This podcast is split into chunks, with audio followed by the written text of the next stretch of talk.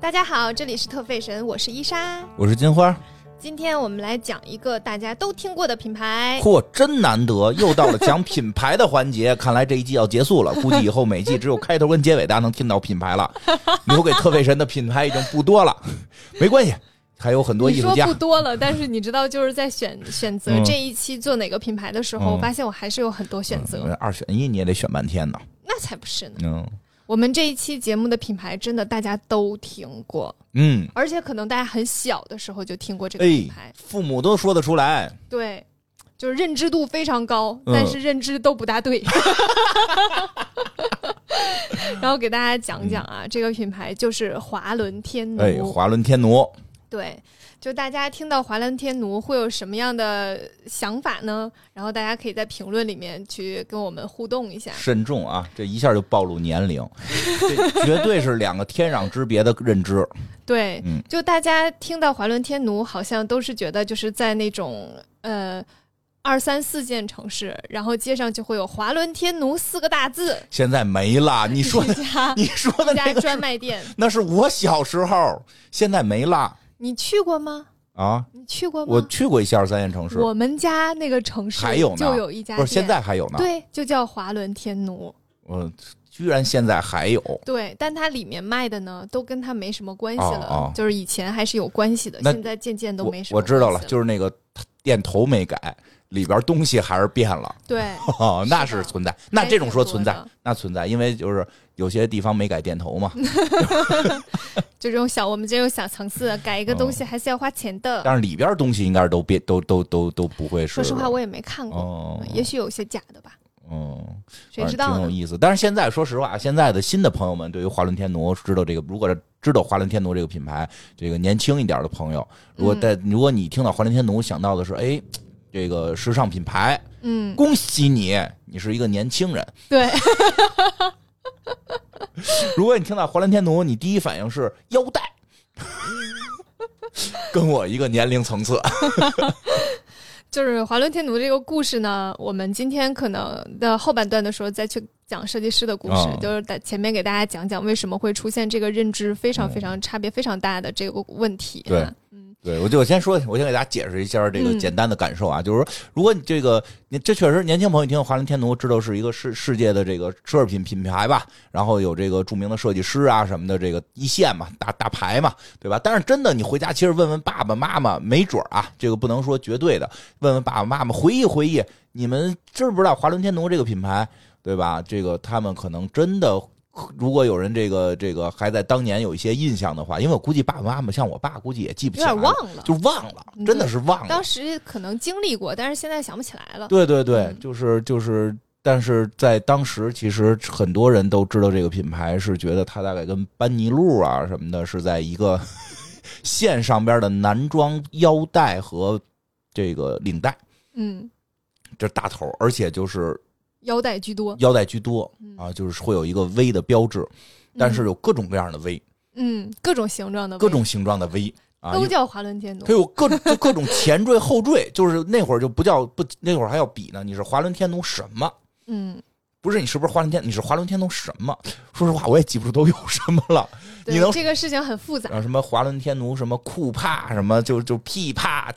嘚儿驾就，完叫嘚儿驾华伦天奴，这是我编的啊，就这意思吧，就是什么什么滋儿拉华伦天奴，就就是各种各样的前缀、后缀什么的，特别特别的多，而且都是在这个这个各种地儿，就是那个当时那是一个什么年代？我给大家先说一下那个年代，我就举一例子，一下你们可能就能回到那个年代。那个年代，李成儒老师还在卖鞋，震惊了吧？我好像跟你真不是一个年代我都。怀疑李成儒老师卖过这个品牌。嗯李成儒老师在演演电视剧之前确实做过生意，所以他刚进入影视圈的时候，一直以生意人开一辆桑塔纳的生意人为这个这个代表啊。这个后来转型成为了骗子，就是 就是这个这个后边还有，然后才是后来我们大家认识现在这个李成儒老师。就是在当年，李成儒老师就是在西单有那么一个卖皮鞋哦，你知道的可真多。啊，我怀疑那个皮鞋商商场里就华伦天奴，没准是皮尔卡丹。就是那对对对，那个年代这两个品牌非常火，但是价格大概多少？但是当时也觉得那是那很贵啊，嗯一条皮带一百块钱，疯了。也是过外国的品牌呀。疯了！一条皮带敢卖一百块钱，我们拿个拿个布给撕一块，就能在前头系系一蝴蝶结就完了。也是高贵的象征。那很高贵啊，而且打领带是一般人能打的吗？对吧？就是确实有那么一个年代。你给我们，你从这个官方角度说说怎么回事儿？对，跟大家揭秘一下哈，就是金花刚才说的那个时代背景之下的华伦天奴，嗯和我们今天讲的华伦天奴，甚至不是一个品牌，哎，都是个 V 呀、都叫，而且字母都叫华伦，也都叫。华伦天奴啊，怎么回事大家？讲一下啊，华伦天奴这个，它算是一个姓氏。哦呃，这个姓氏呢，在意大利其实是比较常见的一个姓氏。哦，我们现在你所看到的就是奢侈品牌的那个华伦天奴，嗯是叫 Valentino Galavani，、嗯就是这个设计师而主导的品牌。怎么听着还有点河南口音啊？意大利 Galavani，，对，意大利语就读 Galavani，哦虽然它其实就是呃英文怎么读我也不知道，嗯反正就是纪录片里都是这么读的。嗯。呃，这个这个老爷子哦。才是我们现在所认知的华伦天奴的那个品牌的设计师，哎。然后品牌的创始人。这个老爷子在这个我们之前讲过的这个穿 Prada 恶魔里边露过一秒钟，对，扮演自己。扮演自己，啊华伦天奴扮演自己。他最大的特点就是脸上如同抹了胶水一样锃光瓦亮，肤色绝对是那种化妆手段，是吧？反正肤色属于那种小麦色，就是嗯偏深的棕的啊。他是嗯也不知道，咱就不知道是不是晒的了啊。嗯但是反正偏棕的那种肤色，然后锃光瓦亮，到哪儿都是西服革履，对就这个这个就而且是特正装式的这种西服，还不是休闲西服什么，的，特别正式跟老佛。爷关系还不错，你哦就应该知道他们都是一个调调的。但是我觉得老佛爷的西服可能更偏就是时尚一点儿。我觉得华伦天奴先生那个西服就是更更感觉，你想想，他是意大利人，对他有点。对对对对对对对对，有点摸猫的感觉，对就是他那个他那个西服不不不那么时尚，但是是更传统、正更正，对，感觉就它其实不是不时尚，它是那个就是属于高定线的那种感觉，感觉就可以嗯去参加总统就职演说的那种劲儿似的那个意思。对的。嗯然后，但是就是金花刚才说的那个时代背景下的那个嗯华伦天奴呢，和这个我们今天要讲的其实不是一个品牌。这很令我震惊，我也才知道。就是华伦天奴呢，这个品牌，呃，最早就是在意大利出现的。嗯然后这个品牌呢，是有一个类似像家族一样，嗯是一九零八年就出现的。最开始的那个品牌叫温呃 Wenzzo Valentino，哦是这样的一个品牌，就是这个也是做高档的皮革和服装为主的。哦，你刚才那是一个意大利发音，是的，嗯挺好听，你多练练。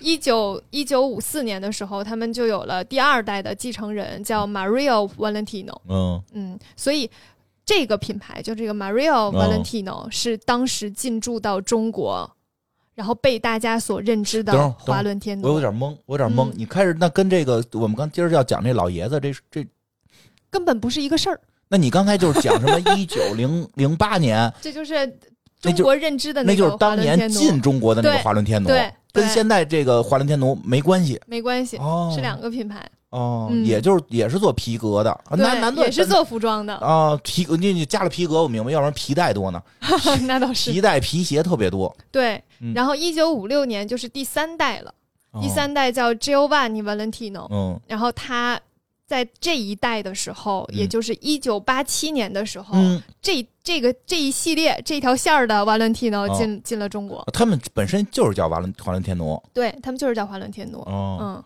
然后他们当时进中国呢，就是一九八七年的时候进中国有一个背景，嗯就是当时呃中国的就是行政管理的嗯那个那一套当中是不允许他们直接进入的，嗯所以是需要有代理机构的。啊，这我懂，这我跟你嗯讲，来改革开放了，嗯改革开放了，咱得吸引外资啊，对吧？这个精神文明、物质文明两手抓，两手都要硬。这个这个以经济建设为中心，这这我能背好多啊。当然，就是在那个时候，当然这个出现这这什么叫改革呀？因为原先咱计划经济，现在这个要变成市场经济，要引进外资。但是有个问题，你外资彻底就来了这块儿，这个就让外国人在这儿，这个当时我们还是要慎重一点的，因为第一，这个没有刚开放，没有经验。对咱哪知道这帮人来了之后是是要干什么？对不对？而且更关键一点，咱咱不知道，就是说咱们这个市市场经济刚刚打开，他们在市场经济里弄弄好弄好好几百年了，这个这一百年了，对吧？这个咱们得慎重一下，所以不要让他们直接来，但我们又想引进他们，所以那会儿有一个特别流行的名称叫合资企业。哎，现在是不是基本没有这个？应该也有，就是没有这个说法了，就是好像有合资，对，是有合资的，但是好像很少有这种提法，说哎你在哪儿工作？我合资单位，这好像没有。对吧？那会儿特别流行，因为那会儿没有外企，那会儿而且是什么呀？这个国有体制也改革，这个这个很多这个大家就呃怎么讲，就是不能吃大锅饭了，得得下海了。对吧？下海了，就有有有说就是下海淀的意思，就是 真有这种说法，因为当时海淀刚刚兴起嘛，这个能去合资，因为就是国国这个国营单位的这个编制就有限了，那下海之后去哪儿就有很多外资进来，就进行合资，进进这个合资单位，你能进合资单位，那工资能涨老大一块儿了。就 是我跟你讲是多大的，发皮带呢，哎，真发皮带，我真哎呦，你怎么知道啊？我猜的呀。那酱油厂发酱油，那皮不是革厂不得发皮带？不是皮带厂发皮带，是任何合资厂都发皮带。为什么？因为头一就是你看，你进入合资厂了，咱是不是得跟外宾得接触了？对，那咱是不是得穿上西服，啊得有点这国际范儿？腰带，腰带给领带吗？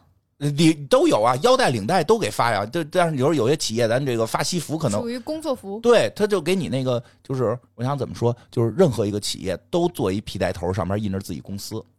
哦，真的吗？你对，现在咱可能看一些 T 恤上认印着印着什么什么什么这个这个公司对吧？公社对。哎呦，那会儿真是下本儿，那会儿腰带，让我爸我爸我爸我爸下海那会儿去是的皮的吗？去的，那是不是皮的不知道，可能是人造革的 就。嗯但头上那，我爸最早去那叫四通，嗯，现在不是好像还有四通桥呢吗？当时四通有钱，还建个桥在海淀那边嘛。那那皮带就都上面印的四通，都印的是四通，哦就是就是那那会儿能去这个这种，那你要看这这很尴尬呀！嗯你要判断这个人是哪个公司的，还得往人家皮带上看一眼，那你他他他系着皮带不代表多说尴尬呀！他系着皮带不代表这公司的，因为都是那个亲戚系，那个 哎呀，你是不是有一个亲戚在四通工作哎？对对，一般会这么问，一般会这么问，对，就是你有亲戚是在四通的吧，不会问你在不在，那人真在的就得记什么华伦天奴，嗯得记华伦天奴，嘁哩咔嚓就是。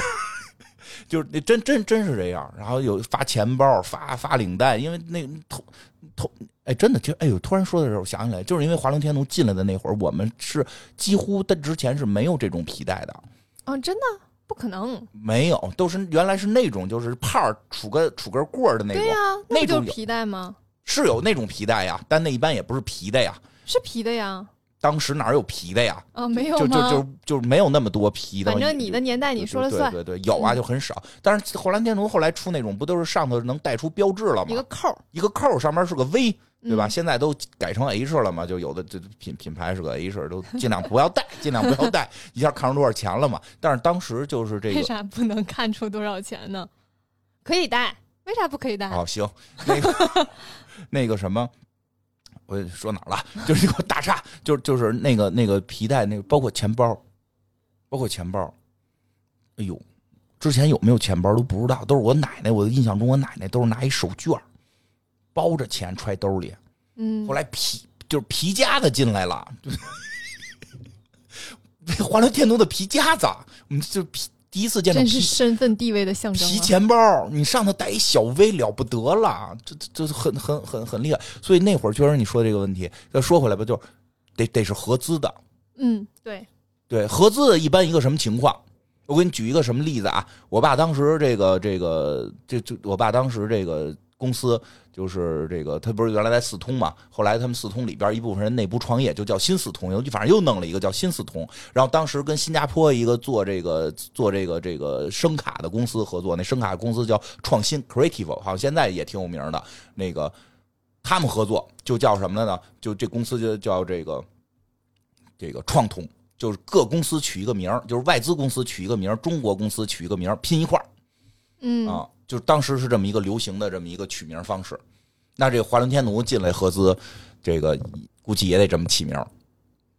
是都起了非常多。然后那个时候就是来给大家讲回来哈，嗯就是八七年的时候，就是那条线儿。嗯啊、那条线儿的华伦天奴就进了中国市场，但是那个时候呢，就开始有各种代理，嗯出现了一些相对应的问题，就是、哦。那我们今天要讲这个 Valentino Galavani 呢，他也有这个品牌，他用的也是 Valentino 的这个 logo，、哦。就华伦天奴的这个 logo，所以就是那三代的那个 Mario Valentino 和这个 Galavani 这个 Valentino 呢，就签署了一个协定，嗯就是呃，Valentino 的在服装上用这个，然后 Ma Mario 那个呢就是在皮鞋和皮具上。哦，因为人都姓这姓儿，对，都那我们也不能说你用我不用，我们就嗯达成协议，你在衣服上用，因为那个 Valentino 其实做高定比较多的嘛，做衣服比较多，他们就然后还就就选了服装这个，嗯，然后另一个就是你刚才说的这个用皮具的这一套啊，然后鞋、皮带，对，然后他呢就用皮具的这一套，然后当时呢中国市场就大概有一百多个华伦天奴。就是你去查哈，就带前缀的、带后缀的、各种缀的华伦天奴有一百多家，嗯然后一百多家，你当当你的品牌到这种程度，就随便前面后面，所以就一大堆的全都是仿冒的，嗯全都是假的。就是比如说这个公司拿到代理权，它其实是生产这一条线的，但是它就会生产一些别的，然后在一起卖也有，什么样的都有。然后还有就是假冒这个品牌去注 册，然后再去生产，嗯所以所有人都用这个商标。嗯其实那个时候商标的管理确实没有特别好，嗯很混乱，对大家要接受，就是刚开放它有一个过程。对对 就对，那个就是当时的混乱过程，嗯然后的。嗯，所以像当时进驻中国的华伦天奴啊，还有皮尔卡丹，嗯都遇到了相应的问题，嗯就是假冒的呃产品特别多，嗯所以这个品牌其实在大众的认知当中会有一些影响，对。大家对于这个品牌的但是在当认知度会有对影响，。这是这是后续的一些影响。但是在当年，这俩牌子，就大家谁知道什么叫 LV，什么什么驴牌，什么什么什么香奈儿，谁也不知道，嗯就知道皮尔卡丹。皮尔卡丹都上过上过小品，对吧？嗯 那个小品里都说皮皮尔卡丹的裤子，对吧？这是卡当，这卡卡到，赵本山跟范伟老师的小品，这个皮皮这个这个里边都有提到皮尔卡丹，对吧？这个非常有名。我记得好像中国第一场服装秀应该是皮尔卡丹弄的。哦，对，好像在长城吧呃，对对对，嗯这以后讲皮尔卡丹的时候可以单独聊聊。所以后来皮尔卡丹确实就让大家慢慢就以为是一个几个跟就是真维斯啊什么的这个这个差不多的这么一个牌子了。就是这个还是有影响的，就一大堆假货出来了嗯之后，大家对于这个品牌的认知会有一个非常大的影响。对就是对于这个品牌处于的位置嗯和它的质量和对它的印象，对都会有影响。而且什么呀？就是你说，其实当时后来吧，就是很多假冒的都出来了，各个品牌的假冒的都有。但是呢，大家会说，哎，这个假冒的根本没进中国呢。嗯，但是问题是，您这个都进了，就是明显的就是就是对还来办过秀吧，或者来这块有很多合资企业，就明显是进来了，所以他这品牌就一下就是你没法说是盗版，就就反正一下被拉下来了。嗯，是的，嗯。然后在那个一九九三年的时候，就是嗯。我们今天要讲的这个 Valentino 嗯。Galavani，、就是做高定的这个嗯服装系，带着他的高定服装和成衣在北京开了展示会，哦，但是仍然没有进入到中国。嗯，就是只是过来展展示一下，然后对让你们看看，就是意大利这边的服装设计，就是属于文化交流吧。对，想进入中国得先交流嘛。对，先嗯交流。到一九九七年的时候才进入到中国市场，嗯然后那个时候呢，仍然是没有办法做连锁专卖店的，嗯所以仍然是以代理的形式在嗯服、授权服装的公司来生产衣服，嗯，所以就出现了一个更加混乱的场景，就是在原有的那个品牌之上，哦然后它的。另一个华伦天奴的品牌又进来了，哦然后之后又有一大堆注册的各种服装类的服装类的，华伦天奴因为之前都是皮具嘛，对，又有一大堆服装类的，所以就变得更加混乱。嗯嗯，这种混乱呢，就是导致这个品牌一直没有办法去做下去，因为你想，它的高定的衣服其实卖的很贵，嗯然后成衣其实也不便宜，嗯。呃，大家就会觉得，哎，你这样一个品牌凭什么卖这么贵？对呀、你的皮带才一百块钱，对吧？因为时代变了，又不是刚开始，哟，它皮带一百块钱，到了九九九十年代末期时候，哟他皮带才一百块钱，对吧？是的他衣服敢卖好几万，他们瞎了心了。所以这个这个市场上面，就这个品牌的认知，就整个的一个客观情况吧，嗯。导致这个品牌在中国根本没办法活下去。对。对，对，所以零谁买谁是大傻帽。零三年的时候，就是高定服装的这个、嗯。呃华伦天奴就暂时从公中国的市场撤退了，嗯。嗯、但是仍然。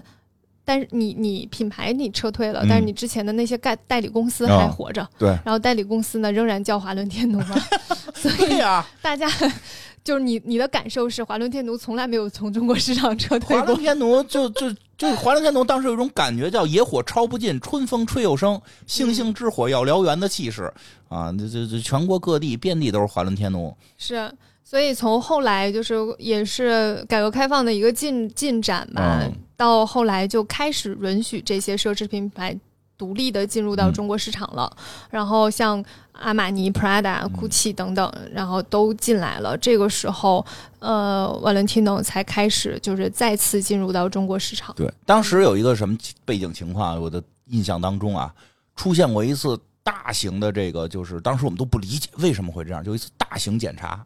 在北京，至少我我们这个这个西城区啊，这个就是具体一点，我这个别的时候嗯不这个别的地儿不一定啊，就是北京西城区、西单以西单为主。当年西单还没有什么什么那个什么君君泰百货呀，什么是叫君泰吧？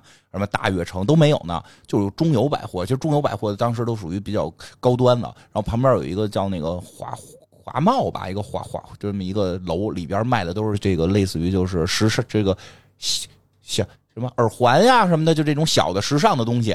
嗯，那里边就卖各种品牌的包啊，就是你能想到的这个品牌的包都有，但是这款型他们有没有不重要，反正 logo 都贴上了。就是，但是就是这大家都去那儿买嘛，觉得挺好看的。其实那当时大家对品牌的认知也不深，但是当时出过一个什么情况，是突然有过一次说的禁止这些品牌再出现，就禁止所有盗版出现，嗯，查盗版，查的特别严。嗯，那查的特别严，那个想象不到的严，因为当时大家不理解，当在然大大概什么时候呀？呃，有印象吗？应该是我想想啊，呃，应该在我大学毕毕毕业了之后，零几年，嗯，对，零几年的时候嗯应该是、应该是有过一次特别大面积的这个这个检查，就是当时很震惊，就是为什么呀？这个贴这个不是天经地义的事儿吗？整顿市场，当时不理解，但当时不理解，年年轻嘛，因为主要是习惯了，从小就是去都买这些。对啊，嗯从小我们就是去买二百块钱的香奈儿，这个没有什么不正常的。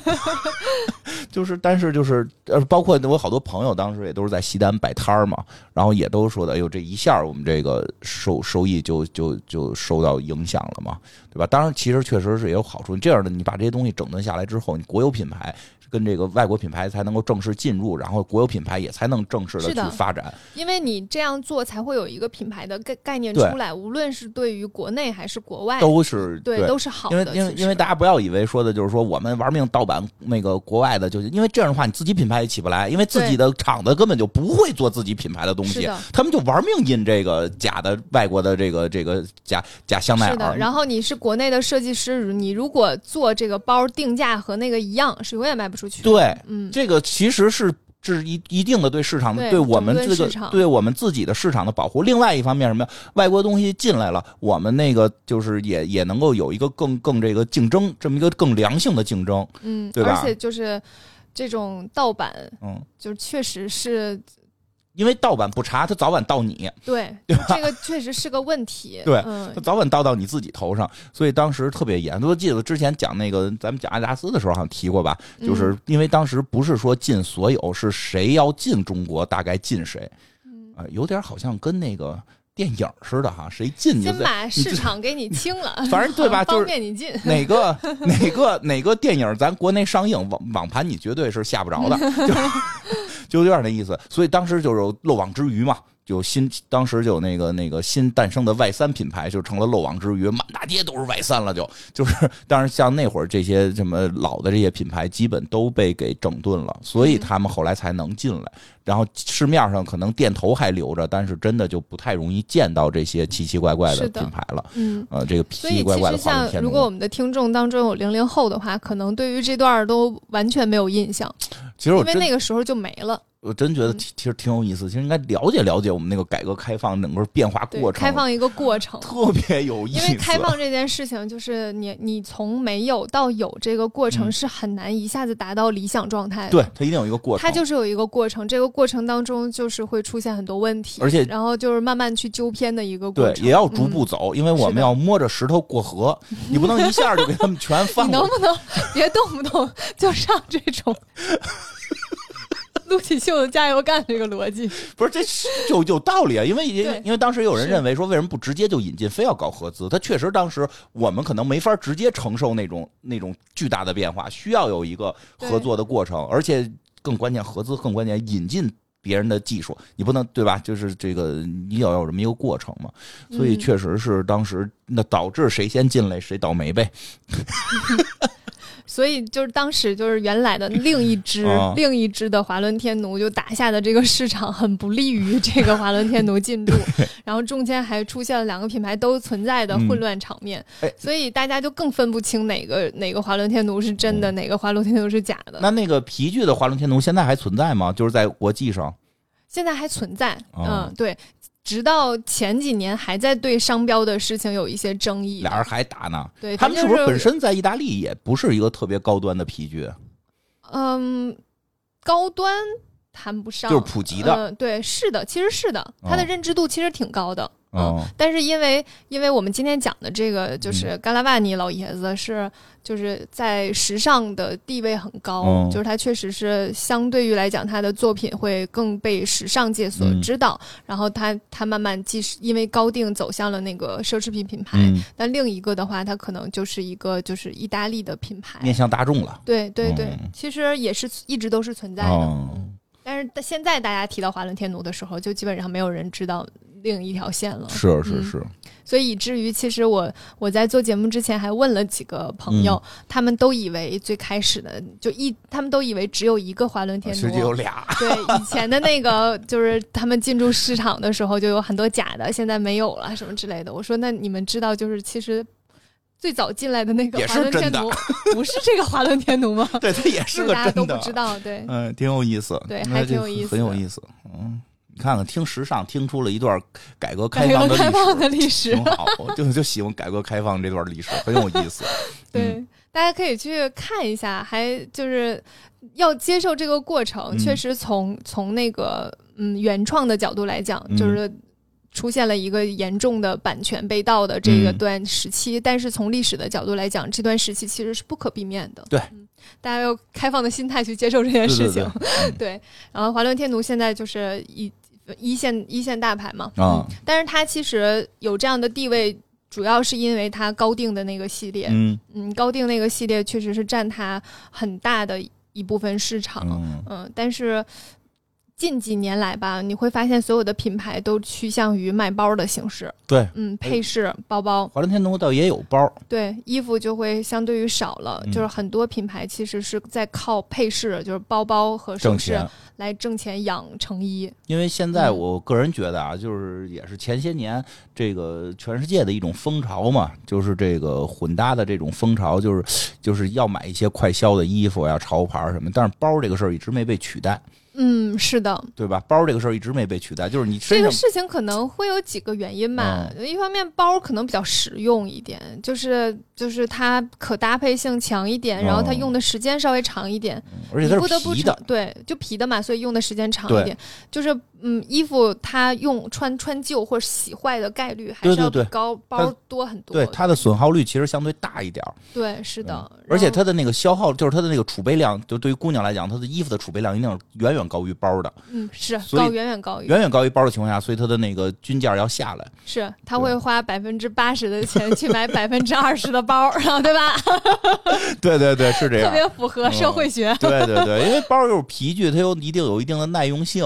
嗯这个皮具的话，其实它对于那个耐用性这些，它就对于那个你的你的做工要求会高，它价格不好下来。嗯，还有就是你其实不是有一个段子嘛，嗯就说那个高定的那些衣服，哪怕是大奢侈品牌的成衣，嗯，它的水洗标上面就会写着不能手洗、不能水洗、不能什么温度洗，对对就基本上就是不可以洗。对对对对对，是这样。然后大家就会说，那要怎么办？嗯就会有人给出说，这个服装其实就是穿一次，然后就不不要再穿的。其实也并不一定是这样吧，但是确实会有这个问题，就是呃，这些奢侈品牌的衣服可能会呃因为材质或者是一些手工做法。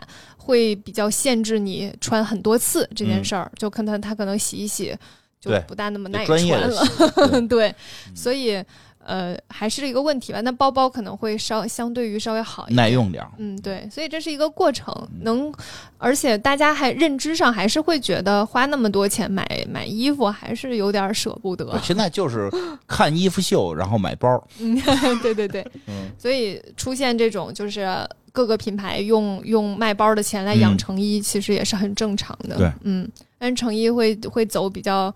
呃，件数会比较少吧，然后但是每一个单价会拉很高，嗯所以它其实本来也不会卖很多件，嗯嗯，是这样的一主要还是。买包了。对对对，然后给大家讲讲讲讲这位老爷，讲讲这位老爷子吧，就大家比较认知的。他是他这个品牌的一代吗？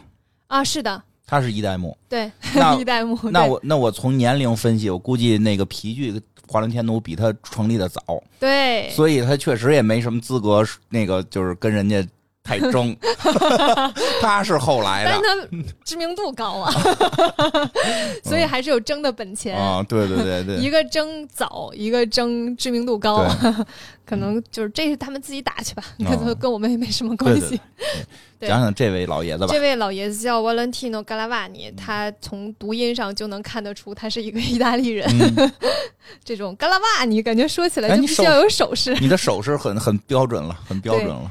他是一九三二年出生的，嗯，嗯，然后他今年正正好好九十岁，嚯，嗯高寿。高寿，非常高寿一位老爷子。嗯，我觉得如果我像他一样，我也会高寿，什没什么烦恼。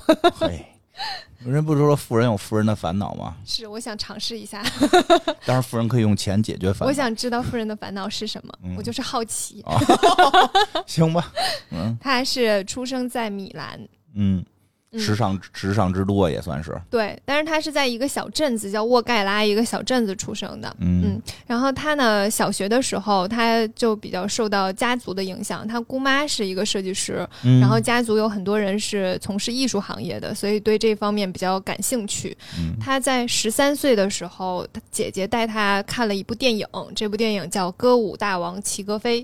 嗯嗯，大家有兴趣的话可以看一下，是个黑白片儿，也是一个非常早的一部电影。嗯这个电影里面有非常多漂亮姑娘，非常值得一看，嗯 而且是漂亮姑娘歌舞表演，非常好看。呃，因为是黑白的，所以就是没有那么多色彩冲击，哦但是那个嗯还是很漂亮的。他当时看到的时候就就是非常就激动哇，哦好多漂亮姑娘的一个一个电影。嗯但是他当时的想法是，我要为这些漂亮姑娘设计衣服。哦，不是想，不是跟我想法一样，对，所以可能十三岁的时候就已经决定了他的性取向，哦他是应该是喜欢男孩子的。哦，因为正常，如果你是喜欢女孩子的，嗯你应该看到那些漂亮姑娘，就是我要和她们在一起。哦 但是他的感受是，我要为这些美丽的女士设计衣服。嗯他十几岁的时候就有这个呃想法，所以他十几岁的时候就从家里那个小镇来到了巴黎。嗯然后他在巴黎的一个国立高等美术学院与巴黎服装工会学院就这样一个学校进行服时装设计的学习。嗯当时就是学高定的，嗯，在所以他其实算是科班出身，嗯嗯，本来就是学高定的高定的，对。然后他在巴黎的时候，就在 Balenciaga 啊，还有很多知名设计师下面做学徒，哦，就是也在很多大设计师厂牌下 也是这么干出来的，对，也是这么干出来的，可能就是从帮人剪剪剪倒板，咖啡，对，哦，倒咖啡太早了吧？买咖啡吗？对，就可能嗯每天都在帮最最最基础的一些工作慢慢嗯干起来的，也是一个学习的过程。嗯，所以他在他在一九六零年的时候，也就是他二十八岁的时候，回到了意大利，嗯，然后就有一个关键点哈，他在父亲的资助下。创立了自己的工作室，哦开了一家同名的高级定制店，起步还是有点家底儿的。起步确实高，直接就高定，爸爸的给钱。对，所以说呢，还是得学哈，前提还是得学。哦但是做服装这行呢，确实还是挺费钱的。学艺术也得，你学你不费钱，学也挺费钱的。是的，学也费钱。艺术可别随便学，那颜料都老贵了。嗯嗯，是。然后他最开始去做这个高级定制的店，第一年的时候怎么样？不是很好。嗯，嗯是啊，你这怎么上来就直接高定啊？靠爸爸有钱呀、这这这这个还是手艺有点生。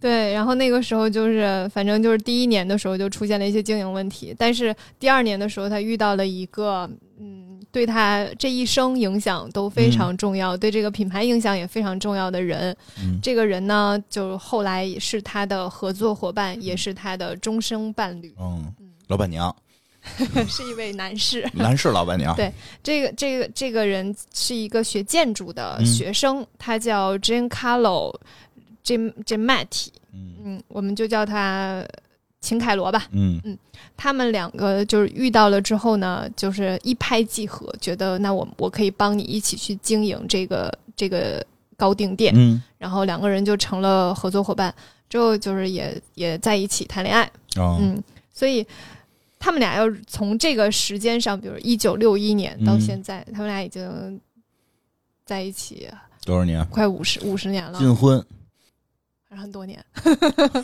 数都不会算了，数数学不大你再，数一遍，六一年到现在是多少呀？六十多年，六十多年了。六十多年是，你知道我刚才脑子里怎么过的吗？啊，因为我爸是五八年的，比我爸大，嗯这个金婚拐个十年，比我爸小，哎，是无所谓吧，你这数学也不太行啊数。学不行，就你不是你行了吧？这你不是已经是四位数了。了，行吧？他们在一起很多年了，所以呃，我我看了一下他们一个纪录片，啊就是华伦天奴的一个纪纪录片，有点像他们俩的爱情故事纪录片，因为一直都在，每一段他们都在一起，那也挺不容易的啊。非常不容易，说这个是很令人羡慕的关系。一般都我都觉得什么两口子最好别一块做买卖，嗯，容易干架，对吧？这个两口子一块干买卖五十多年，这对。挺不容易。他们俩还挺互补的，嗯就是华伦天奴不不是一个脾气非常好的人，是吧？看着就那，看着就看得出来。但是，嗯、秦凯罗是一个就是性格偏温和的，嗯。然后会比较承接他的情绪。嗯。呃，两个人属于彼此支撑吧。嗯。嗯，然后你会感觉到华伦天奴也也会被他影响一点，嗯。就是他慢慢就开始骨子里面有一些温柔的东西被唤醒了，哦，那，很有意思。所以他的设计就也有所转变，嗯所以才卖出去。你说他为这个第二年就有这个人加入，是生意就变好了是吗？是的，对，因为他他们俩合作了之后，就在佛罗伦萨呃办了一场秀，哦这场秀叫《甜蜜生活有可那那有可能确实是给了》，灵感，，一定是呃对，给了灵感了。嗯，有的时候，其实说实话，有的时候灵感挺重要的。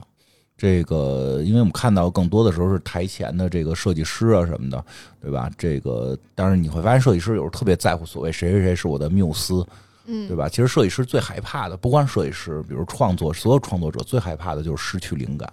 嗯他们其实这种这种设计相关呀、艺术相关，这种不定性更更更更大的这种东西的时候，其实他们经常就有人创作一段时间，突然就没了。嗯，对吧？这个这个跟咱们所谓的一些，你比如说，我一直是这个这个呃做做饭的，我不可能说有一天我饭不会做了。当然，设计师还真有可能一天他就他某一天他就不会做了，就是他嗯灵感就丧失了嘛。所以其实灵感对他们确实很重要，但是嗯有的时候我们却。因为大家总会觉得提供灵感的人好像不这个没没付出什么，还嗯，其实有时候很复杂，有时候很复杂。就这这同时那个秦凯罗其实也是一个就是非常有经营头脑的嗯人，这个在商业上还有一个帮助。对，所以他们俩属于就是还挺互补的。嗯嗯，他其实是要有一些运作的，嗯就是你想他最开始开这个店的时候是没有办秀的，哦，嗯、所以就是大家对于他的不大认知，哦，没到所以卖的不好也很正常。然后他们他也是因为开始办了秀，然后之后有很多人关注到，嗯，嗯，这样是一个过程，就是一定有一些方式是能够让更多的人看到的。嗯。那可能就是秦凯罗帮他做了这一这一系列的东西，去让更多的人看到。秀还挺成功，对，秀还很秀真的很成功，然后就会被很多人关注到，嗯。然后同其中包括就是前美国第一夫人杰奎琳·肯尼迪，嗯，咱们是不是讲过这个人？我们讲过杰奎琳·肯尼迪，嗯对，呃，他呢就是订了，当时就是看了这场秀之后，又订了六件衣服，嚯，对，所以这就是下了个大订单啊，这这刚第二年，这个确实有点这啊，个，六件高定衣服啊，这个确实有有有有有点这单子有点大了。所以杰奎琳基本上属于嗯。Valentino 的忠实消费者，而且说实话，像这个杰奎琳这种身份，就是他这种时时时时尚 icon 这种人物，他不是说这六个单子挣多少钱，他穿你就代表火了，是的，对吧？这嗯杰奎琳剪个剪剪个后院剪个花儿都被前两年拿出来跟跟董董王的媳妇儿比，说你看你董王媳妇儿剪的那难看，那人杰奎琳剪的好看，对吧？你这一下这这这他怎么这么顺啊？是不是因为我爸爸？我觉得他就是他确实设计的还是挺好的，只是之前没有被发现。就是才华需要有一个被发现的过程，一旦被发现，他紧接着所有的运气就会来了。真是，还是要有才华垫底儿的，嗯，这倒是嗯，否则其实爸爸有钱给孩子开店的人也多太了多了，多了，然后开直能播能开秀的人那也太多了。对。但是你你的服装真的一下子能被别人看看上，嗯，还不像肯尼迪又不不是没见过世面不的人，是普通的别人啊。对啊，他可是就是所有的品牌都争相着想把自己的衣服给他穿，对啊，然后他能够一就看了你的秀之后，一口气订六件衣服，就说明对他的才华非常认可。真是可以。而且他后期其实有很多穿了很多华伦天奴的衣服，嗯就大家都可以找到，应该不下十几件，嗯嗯、非常多，在很多很重要的场合，包括他就是出访柬埔寨的时候穿过一条浅青色的丝绸的袍子，嗯这件袍子非常非常有名。然后前一段时间那个 Met Gala 就是那个时尚的一个大 party 吧，卡戴珊的妈妈。嗯就是这个卡戴珊家族的那个母亲，那个她就穿了一个造型和她很像的，但是一个黄色的袍子，嗯但是和当当时那个杰奎琳肯尼迪穿的那个浅青色的袍子的款式是一样的，嗯，就属于一种致敬吧。哦因为她卡戴珊本人不是穿了那个梦露的没系上那件扣的衣服的，梦露在唱生日快乐歌的那、哦那件衣服，所以什么意思？我怎么我怎么突然觉得这里边有事儿啊？妈妈穿了一个杰奎琳的同款，女儿穿的是肯尼迪这个好朋友梦露的同款。嗯，不哦能深琢磨。对，这有点儿就 你想你要不说，我都没想到。想你一头啊，这是哎呀，不能深琢磨呀。啊，还是生日快乐歌的同款，这是传给谁的生日快乐歌？肯尼迪亚，怎么那么烦人呢？这这这，你看我们时尚节目讲完改开之后，又给你联系出一段美国丑闻。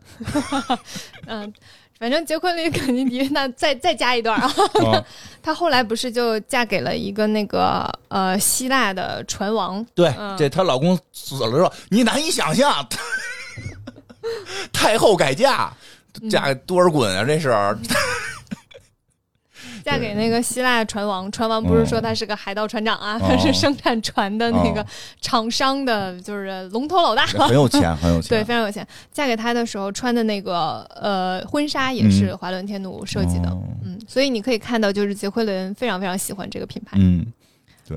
不过这个确实也得说，华伦天奴设计的整体风格确实是偏这种这个，我感觉端庄典雅这个是这个系列，对就比较符合杰克林该穿的这种。对，你比如说杰克林穿一个这个穿穿一这个这个英国女王鼻子上别别一区别针儿，这个老就不合适西太后这可能就 其实服装的风格其实还挺，就是你华伦天奴这个嗯品牌，这个品牌的衣服，你在哪儿最常见到？红毯。对，我觉得他的衣服你站站就是不站在红毯上，红毯颁奖典礼 对他的晚宴，他的衣服如果不踩着红地毯，觉得就不对是的，嗯。就是所以就非常符合就是杰奎琳的那个风格。对他长长期出席的地儿都大，家如果想看那个华伦天奴的衣服，你只要非常关注奥斯卡，对对对，奥斯卡特别多，就是基本上每一年红走红毯和领奖这些明星穿的衣，很多很多人穿的那个礼服，基本上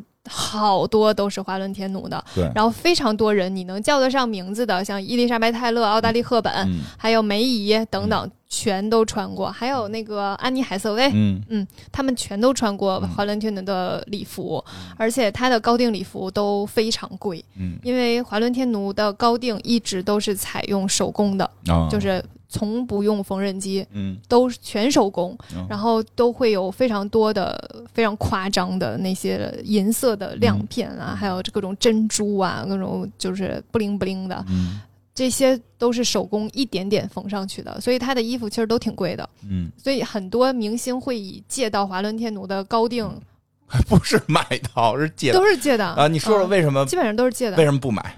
买不起，太贵。因为你买因为明星你买这一个就穿这一套红毯，你基本上大家都不会穿第二次了嗯。他衣服得多少钱？像明星穿那种，明星穿的都多少钱都有，几十万到上千万，你听听，它没有中间的差值，就是就是一个大概多少左右我右，知道，说个高点的，范围特别特别广，一件衣服一千万，对，哎呦喂！范围特别广。一件衣服，北京三环一套房，我的天哪！你穿的是房产本啊！所以就是明星其实会以就是我借到一个华伦天奴的高定礼服嗯为荣呃那他衣服实际卖给谁呀、啊，这个都有，我们下期说，你学坏了，我们下期说。对啊，嗯明星都有点买不起，听着可以。是的，嗯然后那个华伦天奴呢，他他就是做的衣服会从从小他的想法就是我要给漂亮的女士嗯做衣服。然后当采访就是我们看到的那个采访当中有问过一个，就是采访者问他说，呃。你你你喜欢什么？他说我就是喜欢美，嗯，就是喜欢漂亮。他说那你觉得呃女人喜欢什么？他说我知道女人想要什么，嗯，她们想要漂亮。哦，嗯，我当时看到的时候，嗯，我觉得说得特别对。对，有一些想法，嗯这些想法就是我今天特别特别想要跟大家分享的。这个可能会跟这个品牌有啊没事儿点远啊没事儿没事儿，就是单纯我想嗯分享。有的时候就是我们非常追求漂亮，嗯但是会有一个外界的声音告诉我们，你追求漂亮是因为你想取悦别人，嗯然后告诉你说你不要取悦别人，你要做你自己。嗯好像我不化妆，我不穿漂亮的衣服，我就是做我自己；嗯我不追求漂亮，就是做我自己。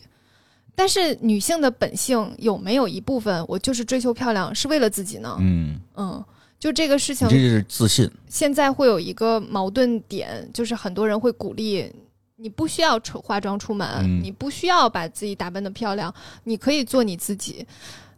但是我我好像我自己不是那样的对，那怎么办呢你？喜欢哪样就哪样。对，然后我会感觉到。这这个我我会认为是现在社会上的两种声音，一个声音是要求女性一定要完美，嗯这个声音是一个极端，还有一个极端是去倡导你无就太过于倡导你无论怎么样都是美的。嗯很多时候，可能这个女孩子并没有非常明确自己到底想要什么，嗯之后就听了一些极度正确的观念，说你要做你自己。她可能本来内心是有一部分追求美的，然后就会突然变得我我追求美好像是不对的，嗯，那就不是最追求自自我了。嗯所以我会有点矛盾，所以当时有很多思考，嗯然后恰好就是怎么了？我今天看了一个视频，特别感动，嗯然后想跟大家分享一下。呃，节目播出的时候可能就已经不是非常热点的事情了，但是还是想跟大家分享，嗯，说说。就是李雪琴，嗯就是那个一个东北姑娘哦啊、后来做脱口秀被大家知道对的那个，呃，最开始好像是短视频上被嗯大家知道的。她去参加了一个综艺节目，在综艺节目里面有一段话，然后我看了那个视频，觉得很感动，很想跟大家分享。她就说他小的时候喜欢一个男孩儿，但是那个男孩儿呢，就跟他说，你就是大概是你太胖了，嗯所以我我我我不能跟你在一起。然后那个李雪琴就问他说，那我到底要多瘦呢？嗯那那男孩子说，就是嗯，起码要瘦到一百斤吧，然后这样的话，我就可以把你抱起来。而现在你太胖了，我都没有办法把把你抱起来。所以他很很很努力的减肥，但是跟那个一百斤还是会有差距的。嗯到后来，他会很害怕跟别人拥抱，嗯就很害怕别人认为他胖，或者是哦出现别人把他抱抱他，但是没抱动的那种尴尬的场、场景，所以他很害怕被抱。然后在那个节目里的时候，他当时手指被割破了。嗯，这个时候有另一个女孩子，那个女孩子应该是以前做过模特的，嗯那个女孩子非常高，而且很瘦。然后那个女孩子其实就是为了逗他开心，或者是想安慰他，然后就抱他，就把他抱起来了，嗯就是双脚离地的那样的哦抱起来了。然后抱起来之后呢，就是李雪琴特别特别惊讶，说：“哇，你这么瘦，你竟然能抱得起来我？”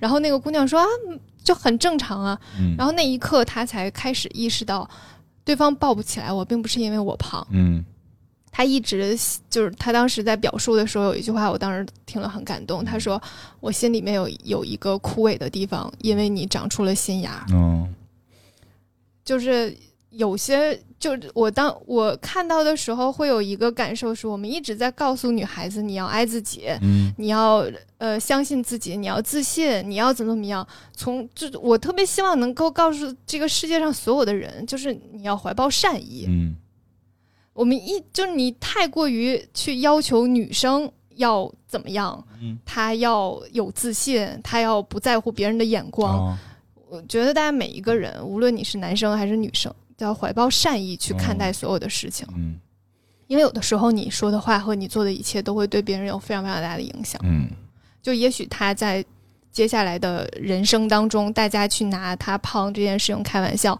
他都会觉得可 OK 没什么。就也许他已经慢慢麻木了对于这件事情，但是最开始的某某一某一些人的某些话，真的对他影响很大。嗯嗯，我我就这是让我很感触的一件事情吧，哦就是会很有点矛盾，就包括很多人觉得让女生穿着衣服在 T 台上走，包括维密哦没有了，大家就会觉得她在消费女性，嗯但是她难道不是一个女性在展示自己美丽的地方吗？哦她也许也是，但是就看你用什么样的眼光去看它。而现在我非常就是，就像刚才说的，就是改革开放也需要一定的过程。嗯我也非常能够理解，这个社会和文明的进步也是需要一定的过程的，嗯并不是说的真好。一下子能变成什么样子，它就是有个过程。但是在这个过程当中，每一个人你需要去看到你自己，嗯就这个社会无论怎么样，它是它是一个长久的角度，它是一个非常高的。眼光在俯视这一切，而你是生活在这个当中的每一个个体，嗯你还是要去关注到每一个个体。嗯所以我打算，我以后再也不说你胖了，啊，我呀，我本来也不是很胖啊。没有啦，开玩嗯笑的。我我我前两天去去那个那个打拳去，人还说你是想减肥还是什么？说不是啊，我说我说你减肥得来多少次？我说不是，我就希望有这么一个体重，这我锻炼身体，撞人啊，就我那个冲击力大呀，这个这个什么哎哎，我我这这这个 E E 等于 M C 平方啊什么的。这 说嗯说来，我给你解个心宽。我听你说的有点悲伤了，我给你解个心宽。我觉得有一点很重要，你刚才说的就是女生啊，就是说你自己想漂亮，你就漂亮。你不想化妆，你就不化妆。你想怎么着就怎么着。咱但是咱咱得这个合法。你比如说像我这种爱好，就喜欢光着，这肯定不合法，就别别上街。就是在这个法律允许的范围内，这公诉公序良俗允许的范围内，就是怎么都可以，就是不要那个去，我们不该限制女生说你必须要完美，你必须要化妆，但我们也不能限制女生说你必须不完美，对吧？就是想化妆就化妆，而且更不要考虑一点，说我这些化妆是不是在取悦男性啊，对吧？我记得这个我们这个这些直男圈里边也说过嘛，说这这就这怎么会是取悦男性呢？到现在我们有我们也没有看到那种什么拿着盾牌穿着盔甲出来的女生啊。对吧？就取悦男性得是那样，然后啪，那个耳机还得转呀，哈，那个光得闪呀，就五彩斑斓的，五彩斑斓的呀，就 就是见见娘系的至至今未见呀。而且再有一个人说了，说你们女生那个口红那个色号，你当我们分得清啊？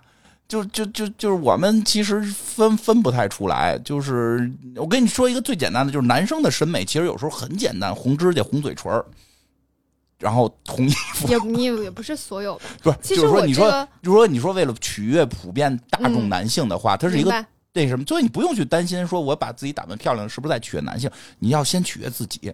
对，我觉得这个是这个是我我的困扰在于，嗯到底是我们自己想要漂亮，还是大众想要我们漂亮？就这件事情变得越来越模糊，因为我觉得不是所有人都知道自己的想法。啊，就是你现在说，呃，你们要明白自己的想法，你想怎么样就怎么样。就是现在大家其实很多人找到自己，其实是很难的一件事儿。啊，慢慢找呗。对所以在对所以就是在慢慢找的过程当中，我希望大家不要给出太多的声音。嗯对我现在其实不是在跟每个女孩子说，你们要去找到自己，你们要去嗯就就是爱自己、自信。我觉得可能我我我现在有一种感觉，就是想要跟每一个人去做沟通，就是要心怀善意吧，嗯，这嗯这不是最基本的这个人人生嘛，心怀怀善意。不要去过多的影响别人。啊，对对对，觉得你说这是，我觉得别过多影响别人。每个人有每个人该走的路，对，每个人有每个人该遇到的挫折。是的，人的寻找自己的过程，一定是不断的经历挫折，然后才能慢慢认知自己。而且更关键一点，我我坚信每个人与每个人是不一样的。每个人的喜好会不同，每个人那什么，你，你不管是打造一个完美的模板，还是打造一个另一种所谓的完美模板，它都是在打造一个模板。嗯，而是我更希望看到，就是有不管，而且不管男人女人，男人也一样啊，就男人也会有很多奇怪的一些限制和一些歧视，这个都不太方便在节目里说，对吧？像我们这些中年男人的困扰，对吧？我也不明白这有什么可歧视的呀，对吧？就 每个人都会有。我那天看了一个嗯那个、呃视频，然后是一个国外的博主，然后他就说。每个人的衣柜里都有一件自己很喜欢，但是一直没穿过的衣服。嗯他就拿一个男男博主拿出了一个女的连衣裙，嗯然后他说他非常喜欢这套连衣裙，但是他不不知道任何场合他能穿。我可以给他提供一些场合，对，然后我当时在想，就连我，我是一个就是别人要说我的衣服不好看，嗯我就会说你懂个屁的那种人，我仍然会有我喜欢但是没穿过的衣服肯定服，的呀，我还是会有。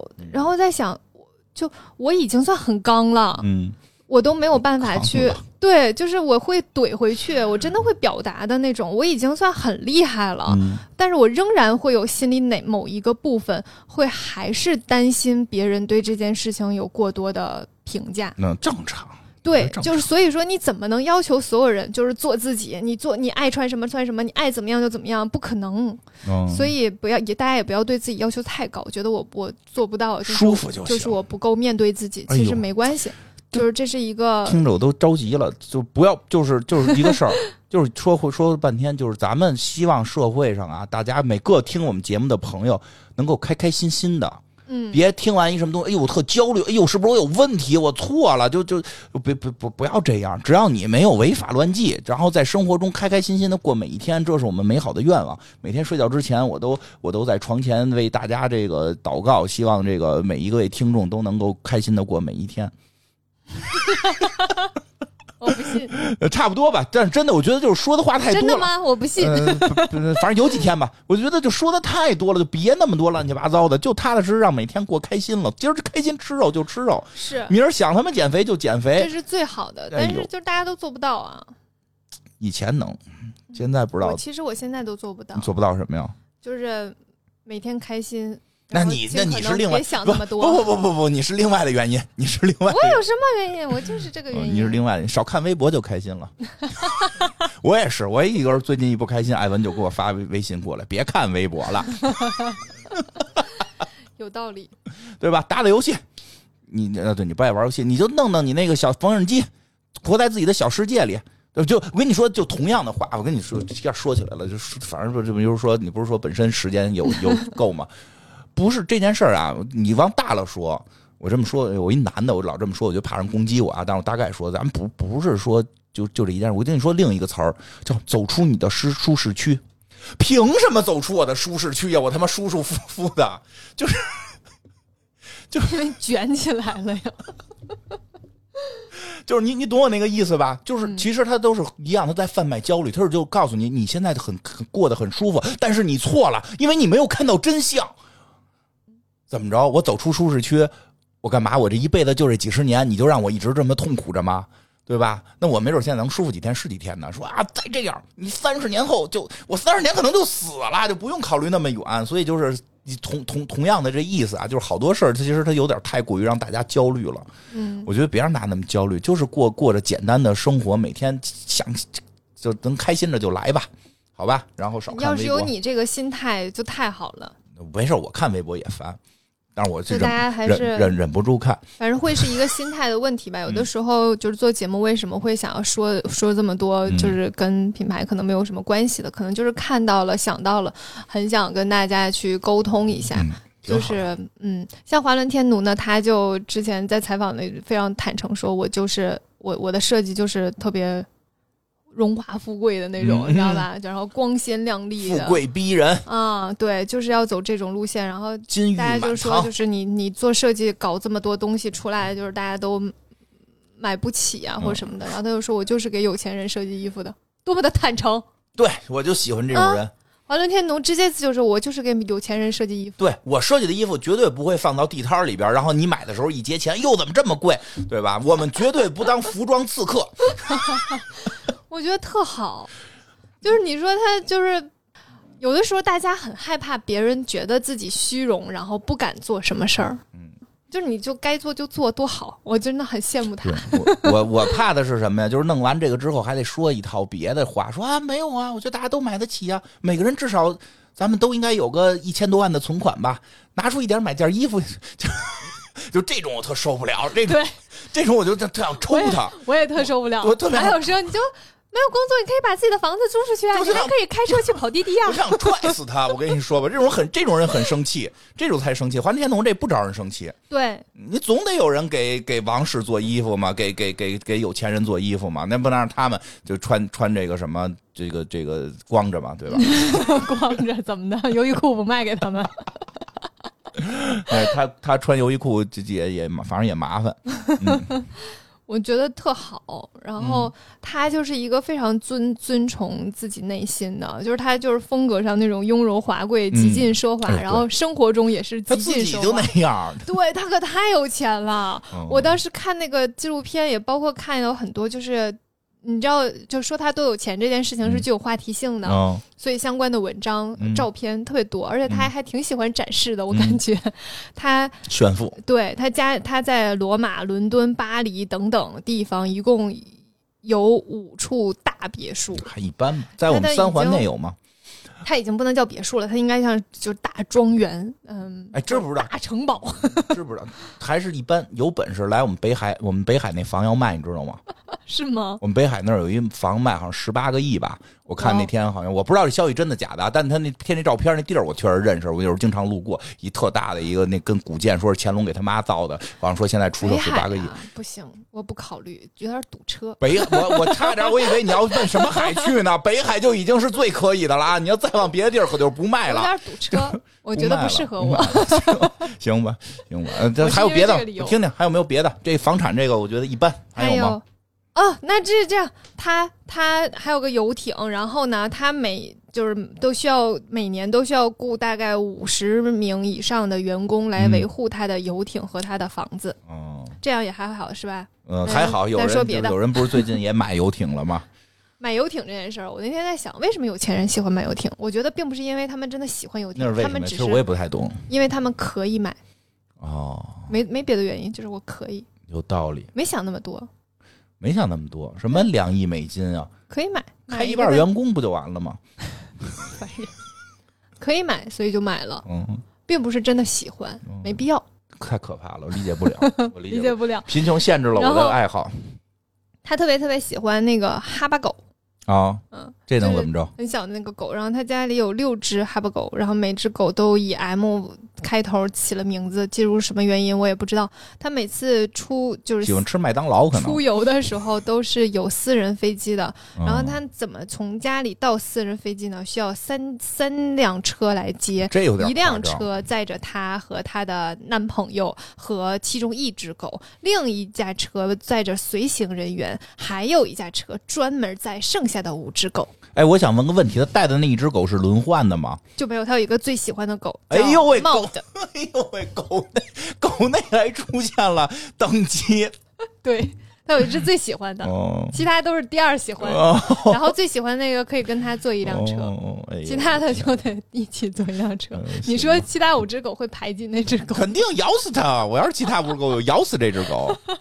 所以他出行的时候就是一架私人飞机，然后有好多狗都跟他一起，太有意思了。嗯，你就想过这样的生活我？想试试，倒不是别的，就是好奇。哦，很好的理由。对，就是想试试，就是人生嘛，就是要有一些体验和打卡。我至今也没有体验过，就是有钱人的生活是什么样 子的。我很想试试，如果大家有机会，可以提供我尝试两什么。玩意儿？你就看你这，你就看那什么吧，《非诚勿扰》最后那个宋丹丹演那角色是吧？您就不用开门了。您这辈子就没手了，门不用您开，看前门楼子了吗？买北海那个，您您觉得交通不方便没关系，您买了不住，就是 您买了拿在里边养狗，行不行？就是想试试，嗯，行吧，就是废话的想，感受一下，谁不想呢？然后他他那个、我就不，想，真的吗？我真的不太想就，是两天感受一下呢，一点都不想，一，丁点儿都不想。为？啥呢？我觉得没有兴趣不，好奇吗？不好奇，这不就是坐还是坐的车吗？不一定啊，再有钱，你不是最后躺着也是一张床吗？不一定啊，怎么着，跟郭德纲说的似的那，床会更舒服，还能多舒服呀？还能更舒服。我现在那个床垫比之前那床垫贵一点儿，然后真的会我就喜欢睡舒服一点儿。硬板床。然后我还想尝试一下更贵的那个床垫，但是我有点买不起了。你可以去试，他在那儿躺着睡一会儿，然后别带回家来。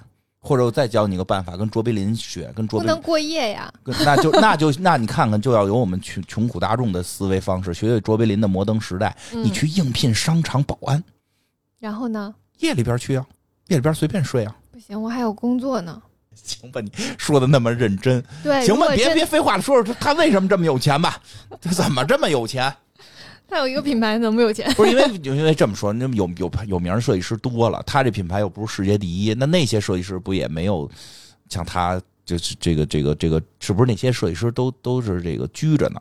就是有些就是有钱，并不一定就要这样生活。啊，他就想这么对。对，就有些人呢，他比如有人有钱，他买足球队，对他不觉得不大需要，他每个人的需欲望方向是不同的。他就是想过奢华生活。对他就是想要自己的生活极度奢华太他妈意大利了，嗯、然后你知道他家里面放了很多那个各个国家的画儿，然后也包括名很多中国元素的画儿，有特别多像那个清代的皇帝和慈禧太后的那种画像，嗯你知道吧？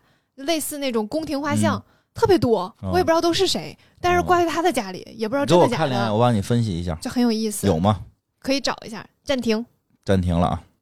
这个刚才伊莎给我看了一下这个华伦天奴家挂的东西啊，挂了个雍正爷，不知道什么意思，反正挺多的，谁都有，估计他自己也不知道谁是谁，是吗？嗯他不是因为看太多。他不是因为看了甄嬛然后买 雍正爷，就是从那个照片上看，他起码有七八幅，哦，嗯，哦最少七八幅。确实可能当时这个，诶，你突然一说这个，我想起来，这当时因为不是好多这个外国传教士来到中国，这个这个传教画像嘛，是不是他们家有这种这个这个，以前的画像、啊画画的那个，就就传教士就就画完之后带回去了。对，没准从那会儿带回去的，我觉得可能是别人带回去他买的，也可能嗯啊，就反正可能他可能就是喜欢，因为你能看到那个装修风格整体全都是偏中式的，嗯。嗯，包括那些盘子，还有一些就是瓷那器个，从清朝的时候，其实，其实，在清朝的时候，欧欧洲有过对中国的这个嗯，这个美术的一个，尤其是瓷器，尤其是瓷器，有一个巨大的学习的这么一个，他特别喜欢，就是他那个喜欢的不行的那种。那个房间也不是个房间，那算是个非常大的像展馆一样的嗯大的地方。就进去之后，你就会感觉好像是一个中国的地嗯方，。他们有一段，他们有一段是特别的喜爱中国的这个清朝的瓷器啊等等的这些东西。嗯，然后他们后来自己还。学嘛，有这么但是你。看，中国不会有人在家里面挂这种宫廷画，谁说的？是吗？有吗？我从来没见哦，过。你说这个这个就是人物的这种，那不是，那这这这这那废话，这 这你这说的，怎么了？因为他没有这文化，他才挂呢。谁的？就我们对，所以我就觉得很奇怪嘛。就你看，我给你举几个例子啊，你懂我的意思吗？嗯就是就是中国不奇怪，但是不会有的，但是我们中国会挂外外外国的。外国也会挂外国的，就这就是我觉得奇怪的。等会儿我给你想想区别啊，我给你想想区别啊，就是你去外国人家里边，一般不会挂拿破仑，他可能中国家里面也没有人那挂吗那你是那你就不很多企业家家里边挂一拿破仑真，假的？就是他挂的是我没有见识了，你没去过那个乡镇企业吗？家这个 没有见过，就有一阵儿啊，后来不挂拿破了，仑的那挂拿破仑的很多，没有？因为有那种气势，尤其那种一般个不高的企业家家那里特别爱你觉得挂拿破就。是国外他们会没有吗？就是像那种，就是拿破仑全全身的那种照片，一般不往家里挂，就是家里边挂，要不然就是家里边的人，要不然就是那个再往上追的一些什么那个那个，就我不知道了。反正就我看到的一些片子里边，就是说这人家里边这个特意的正中间挂一大拿破仑像，反正这个不多见吧，嗯，不多见吧。反正我的感受是我没有在中国任何一个场合，嗯除了就是挂博物馆啊，之外，挂这种清朝的那种画嗯对，像，那没有，从来没见过。那谁？但是在国外，其实我在很多场景之下嗯都看过，就是国外的那种画像的嗯画儿，因为这样，那我给你简单的给你解释一下吧，这个还真是有原因的。嗯因为这种画啊，你看他刚才那堆画里边有画了那个好几个人在一块儿一小组合，嗯，你知道干嘛的嘛？干嘛的？都是祭祖的。它那里边好几张画不是皇帝，跟有一张是雍正认出来了，还有很多画其实他可能确实不懂，这不一定是谁家里边那祭祖那屋里挂的呢。对，原先咱们中国，挺大的，我觉得。原先咱们我有点不敢。原先咱们中国这个传统的里边讲啊，传统的里边讲，你就比较家里边大家族讲点什么的，他是专门有间房间是供祖先的。嗯我们供祖先不是光立一牌位的，你真正说的家里边有点身份地位的，是挂画像的。就跟中国现在是挂照片一样，对吗？现在没有人挂照片儿没有吗？谁家里边专门弄出一房间里挂的是自己爷爷、祖爷爷、太爷爷的照片儿，哦，没有没有，但是会还是会有一个照片吧？很少有吧？因为原先我们拿这个东西是祭祖的，因为现在我们没有那个特别强这个文化，后来慢慢的嗯，这个没有那么强的祖先的那个概念。呃不是不是叫祖先概念，就叫祠堂文化，这个后来被弱化了。哦，毛主席当时不就是反对这个祠堂文化，走出大山，这个这个参加革命嘛？所以这个文化实际上我们不是很宣扬，因为他那个文化就是下他有一个那个家族管理，就是你干什么事儿得听你二大爷，可能是你明明白吧嗯？，明白了。明白吧？那种劲儿，所以嗯动不动就到祖祖先门，对到祖先祠堂给我跪下。你嗯你你你不学习学服装设计，你对得起对不起你祖宗，就大概这意思吧，嗯，对？吧？就是所以那些画儿，其实他收藏那很多那个画儿都是都是祖先祠堂的，嗯，呃，挂那那谁家里挂呀？咱自己懂这文化，谁没事家里挂这玩意儿啊？我我这这吃我这吃饭这挂一祖先的这种这种祭拜的画像，它就有点奇怪了看，反正那个从照片里看着也挺怪的，啊。但是能看出来他是很喜欢中国元素的。嗯，对，但是他可能自己不懂这文化，对，这就跟他们说那什么似的，说那个那会儿不是老有说嘛，说家里别放唐三彩，嗯，为什么？唐三彩是陪葬，是是废除了这个活活祭之后，用那些唐三彩就是代替这个活的生物或者人搁到这个墓地里的。哦，唐三彩。哦，所以就是最古代的时候，人和会陪葬，对。然后还会再葬一些马什么的，对。活的马埋里吗？啊。然后让他们死活人掉都埋，还还在乎我你活我懂，马我我的意思就是这些就是陪葬品，啊，然后到后来的时候不埋活人和活马了，就开始画一些瓷器上面弄出人的形对状，，它来去便宜呀，好的。哦，好那我们现在更便宜，就是变成纸扎人儿，对？所以所以说你家里弄青铜的，那绝对不不就就不一般了，那都是国家重器了。当然你也不能弄，你弄就违法。就是嗯就是就是说那种有便宜的瓷的什么的，对吧？要不然我们看那鉴宝节目老说嘛，这可不兴带呀，你 这是陪葬的，对吧？就是这他们不懂，他们把这好多祖先祭拜都买了挂家里去了，嗯，挺有意思。接着讲吧，说一堆没关系的，差不多了。嗯，行吧。嗯，哎呦，我说这么长时间了。是的，啊，就感觉一点没进展 分分享了一下自己的心情，啊，嗯分享大家就当。跟我聊天了吧啊？对对，挺好的。这个这是我们这一季的倒数第二集了，嗯对吧？下下一集就是送的了。这个 对，这一季多了一集，对行吧？那个我们说的对不对的，就听个乐吧。这个感谢大家的收听，咱们下集再见。再见，拜拜拜